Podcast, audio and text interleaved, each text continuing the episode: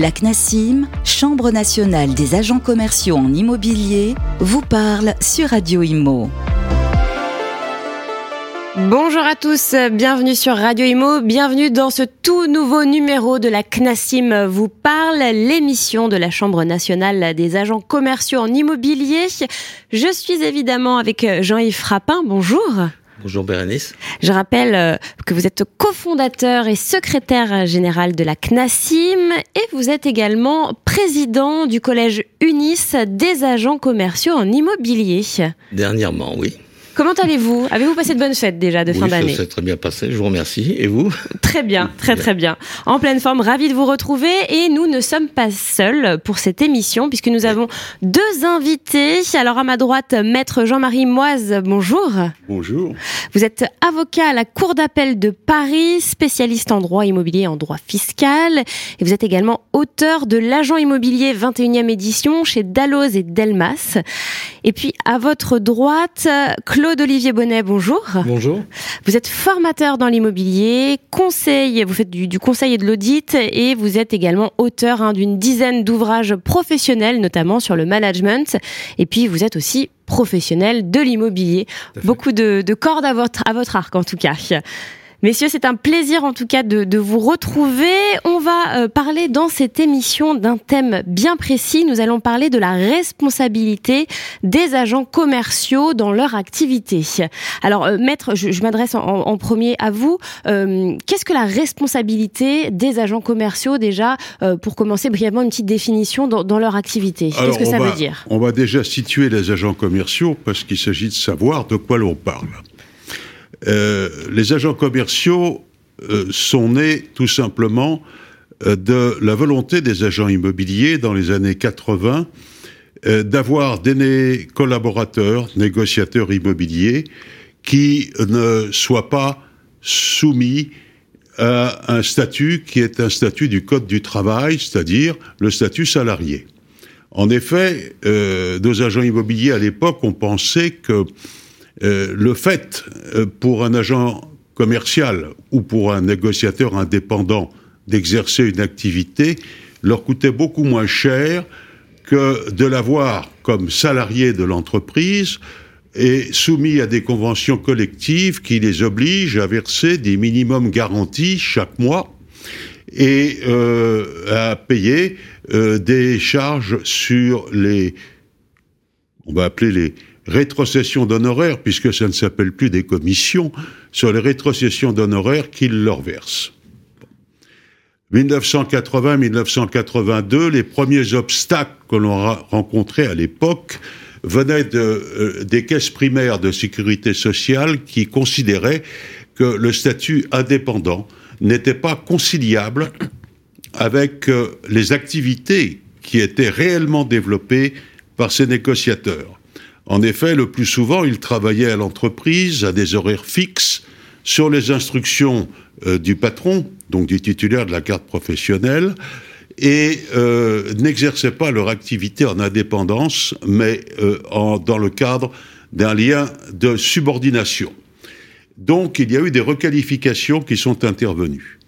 Une guerre avec les URSAF qui a duré une dizaine d'années, jusqu'à ce que deux arrêts de la Cour de cassation en 2004 considèrent que l'activité de négociateur indépendant était inconciliable avec euh, euh, l'activité développée par un négociateur immobilier, tout simplement parce que la plupart des négociateurs immobiliers adoptaient le statut d'agent commercial pour l'exercice de leurs activités, la Cour de cassation a disposé que ce statut n'était pas applicable dans le cadre d'une activité pour le compte d'un professionnel, activité réglementée par de l'ordre public, c'est-à-dire une loi du 2 janvier 70, un décret du 20 juillet 72, qui sont d'ordre public et qui sont inconciliables avec le statut d'agent commercial qui, par définition, est indépendant. Euh, les organisations syndicales euh, sont intervenues, sont montées au créneau au niveau du ministère de la Justice et du ministère de l'Industrie, et on a modifié les textes.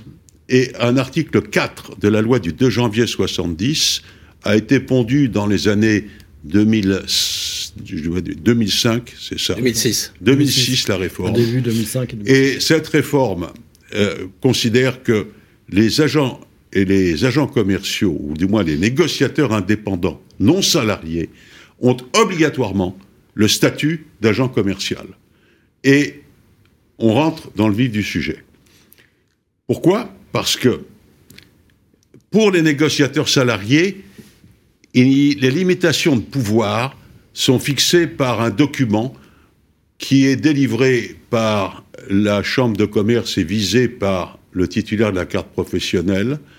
Ce document, cette attestation qu'on appelait attestation d'emploi, ce qui n'est pas, ce qui ne correspond pas à, à- à- à la- à l'agent commercial à proprement parler, puisqu'on ne peut parler, on ne parle pas d'emploi, mais de mandat. En tout cas, cette attestation de pouvoir délivrée euh, n'a pas de limite en ce qui concerne les salariés. C'est-à-dire qu'on peut leur permettre de négocier, on peut leur permettre d'établir des actes sous privés, on peut même leur permettre de pratiquer des maniements de fonds. Mais, en ce qui concerne les agents commerciaux, avec la réforme résultant de l'article 4 de la loi du 2 janvier 70 et l'article 9 du décret du 20 juillet 72, nos agents commerciaux sont des négociateurs, euh, j'allais dire, qui sont castrés. C'est-à-dire qu'ils ne peuvent, en tout et pour tout, que recevoir des mandats pour le compte du titulaire de la carte professionnelle. Ils ne peuvent pas avoir d'autres activités. Je rappelle tout de même aussi que la Cour de cassation en 2011-2012, dans plusieurs arrêts, a disposé que un agent commercial ne peut pas avoir d'activité pour son propre compte et qu'il ne peut recevoir de mandat que du titulaire de la carte professionnelle. Bien. Alors, voici un agent commercial dépourvu de tout pouvoir sauf recueillir des mandats qui va être envoyé par des sociétés que j'appellerais euh, éventuellement, c'est pas des multicartes, mais multi-agents commerciaux, qui situés dans le nord de la France vont envoyer des agents commerciaux sous le couvert de leur carte professionnelle travailler à Nice, à Toulouse, à des centaines de kilomètres du siège du titulaire de la carte. Bien évidemment, le souci, c'est de faire du profit et euh, de multiplier les agents commerciaux en leur laissant une marge d'honoraires importante de l'ordre de 70% à peu près, et récupérer à côté les 20% qui sont multipliés par le nombre d'agents commerciaux qui travaillent sur Oui. les différents secteurs. Donc c'est très profitable.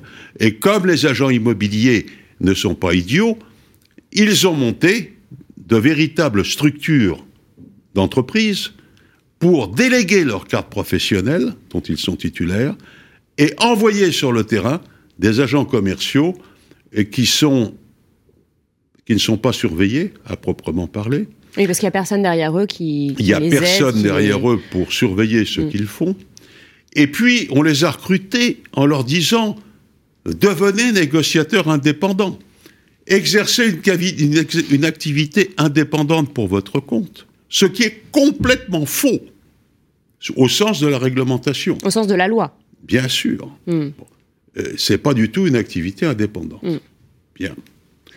Alors, euh, en fonction de cette situation, euh, il vient d'arriver devant le tribunal judiciaire de Paris, et c'est ce que nous évoquions tout à l'heure, une décision fort surprenante.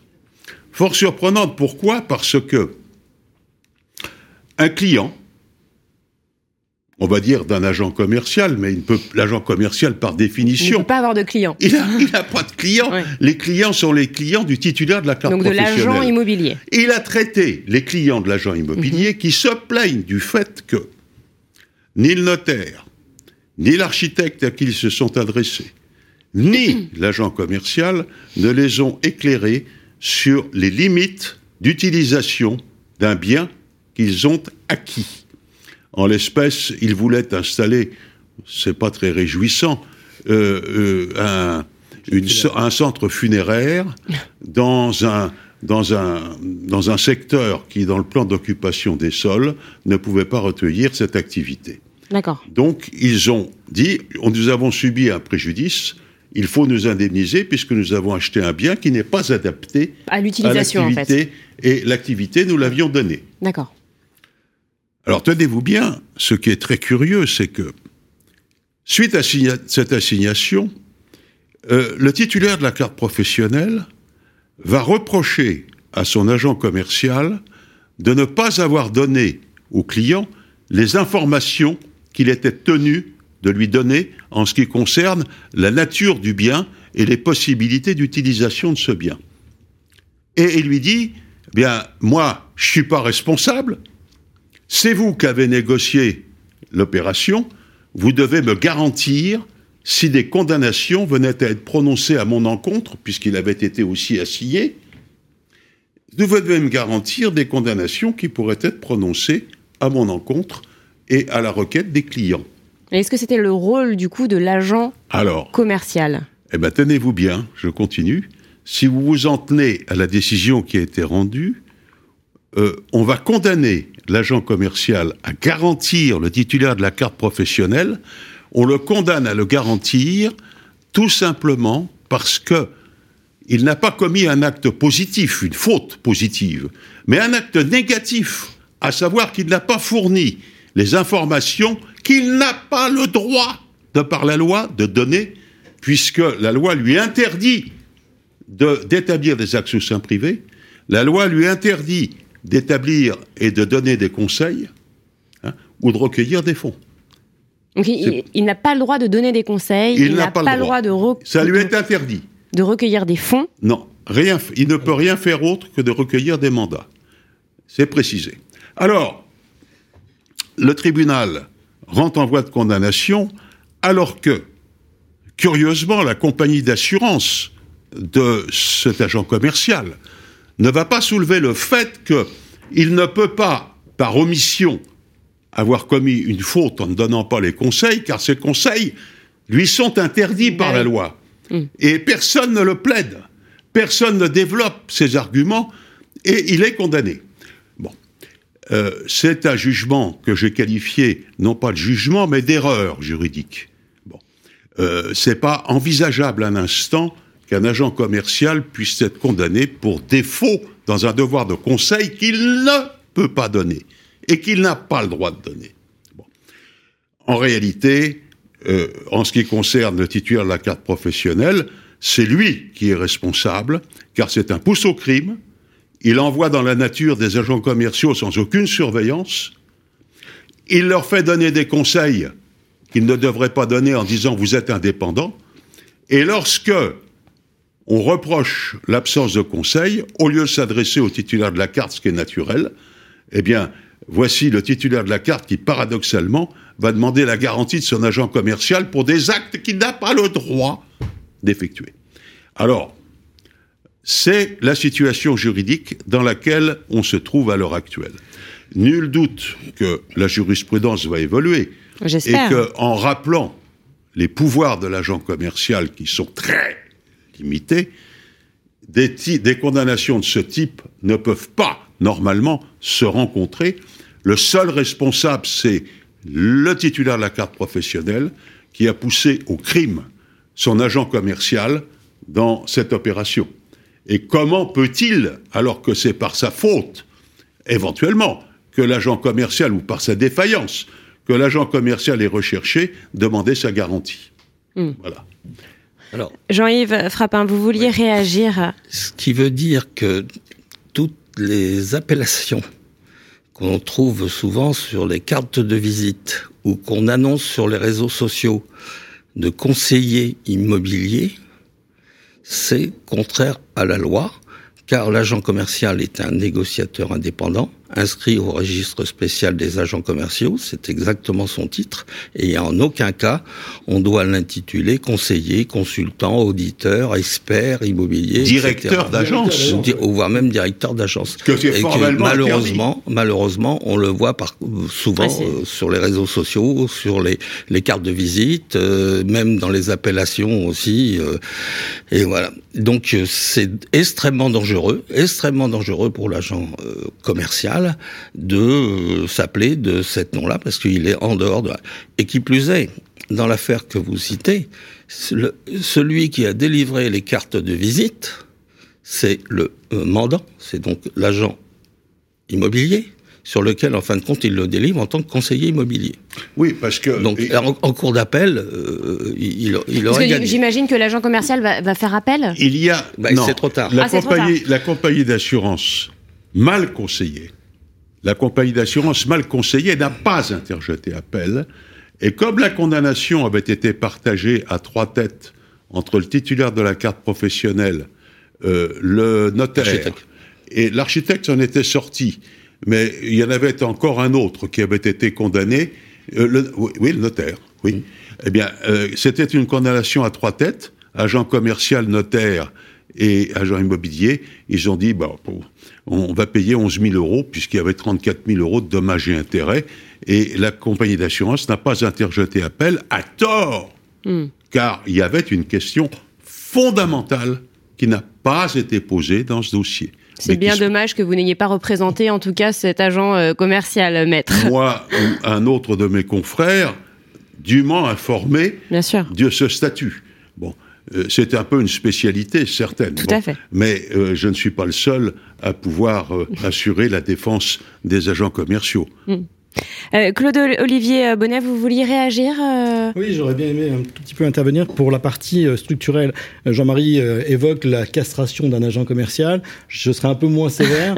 la loi ENL de 2006, en fait, prévoit une mission et elle est limitée dans son champ. C'est ce qu'on appelle la castration. Mais le, le détenteur de la carte T habilite un, commercial, qui est un agent mmh. commercial. Quand il l'habilite, c'est à lui de mettre à disposition de son agent commercial la formation, l'information et de contrôler ce qu'il va faire. C'est vrai que la distance peut être un problème, sauf à, bien sûr, et dans des grandes structures, quand on voit qu'aujourd'hui il y a 80 000 agents commerciaux sur le territoire, on se rend bien compte qu'il va falloir structurer des choses. Il y a peut-être des lois à prendre, ne serait-ce que déjà sur la formation initiale obligatoire, mais ensuite sur le contrôle des agents commerciaux. À un moment donné, on parlait de distance. Est-ce qu'on pourrait, euh, par exemple, animer un agent commercial à plus de 80 km, à 100 km, etc. Donc la loi doit évoluer. Voilà, certainement, avec des intermédiaires. Attendez, euh, Monsieur Bonnet, je ne sais pas quels sont vos rapports avec les entreprises qui utilisent ces agents commerciaux à distance, mais je dois vous rappeler un principe.